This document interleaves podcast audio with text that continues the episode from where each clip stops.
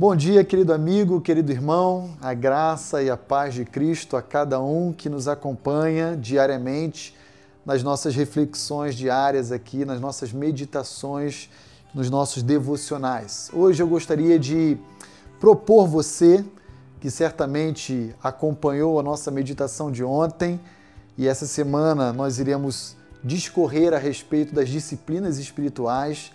Eu gostaria de desafiar você no dia de hoje a prática de uma disciplina que é muito especial para o nosso relacionamento com Deus, mas pouco observado. Eu me, eu me refiro à disciplina da solitude.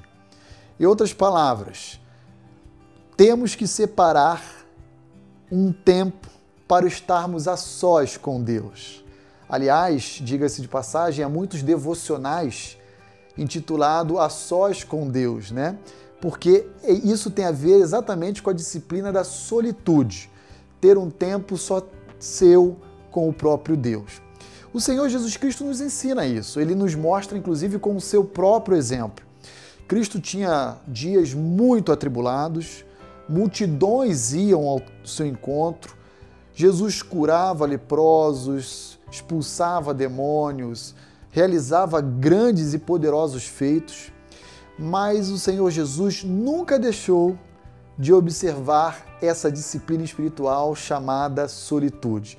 Olha comigo o que diz Lucas, capítulo 5, verso 16.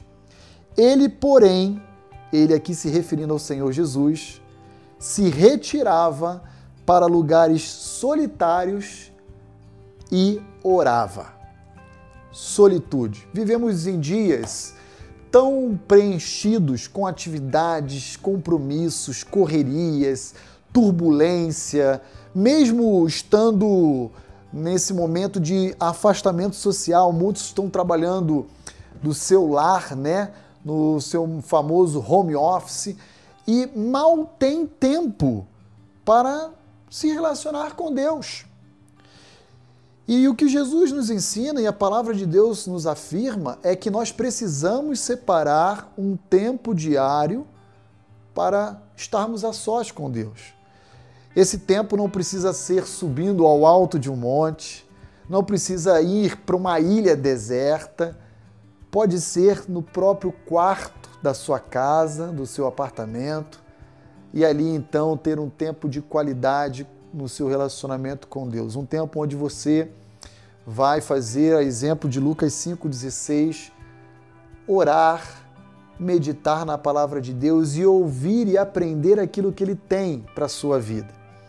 Se você está me acompanhando no dia de hoje, terça-feira, nesse início de dia, né, nessa manhã, é porque você tem tentado fazer isso.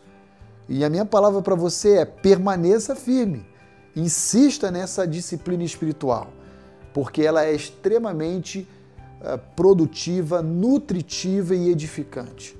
E com isso, só quem tem a colher os benefícios e os resultados dessa prática é você e a sua família. Lembre-se, Jesus teve muito trabalho na sua primeira vinda aqui na Terra. E certamente haverá de trabalhar bastante ainda no seu retorno, na sua segunda vinda. Mas o que Jesus nunca deixou de fazer era de ter o seu tempo a sós com o Pai para poder se relacionar com Ele. Que Deus abençoe o seu dia e que você possa, à semelhança de Cristo, separar parte do seu tempo para se relacionar com Ele. Que Deus o abençoe.